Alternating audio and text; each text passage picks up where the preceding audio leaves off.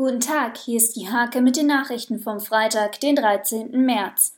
Das Coronavirus sorgt für diverse Absagen hinsichtlich öffentlicher Veranstaltungen im Landkreis Nienburg. Auch die Stadt hat diverse öffentliche Veranstaltungen bis Ostern abgesagt. Der Kirchenkreis empfiehlt unter anderem Konfirmationen zu verschieben. Donnerstag wurde im Dino-Park der Koloss von Schöningen aufgebaut, der größte Elefant der Erdgeschichte. Der Freizeitpark startet am Freitag in die neue Saison, auch die neue Sonderausstellung Giganten der Eiszeit eröffnet.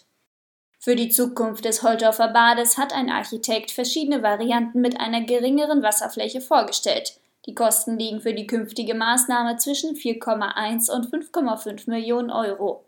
Das Coronavirus hat auch den Amateursport fest im Griff. Sämtliche Handballspiele bis Mitte April wurden abgesagt. Der NFV-Kreis Nienburg hat bereits alle Jugendspiele der kommenden zwei Wochen verschoben. In der ersten Fußballkreisklasse ist der RSV Rehburg 2 eine der Top-Mannschaften. Das Team um Trainer Güne steht auf Rang 3, könnte aber nicht aufsteigen, da die Erstvertretung in der Kreisliga spielt. Diese und viele weitere Themen lest ihr in der Hake am Freitag oder unter www.diehake.de.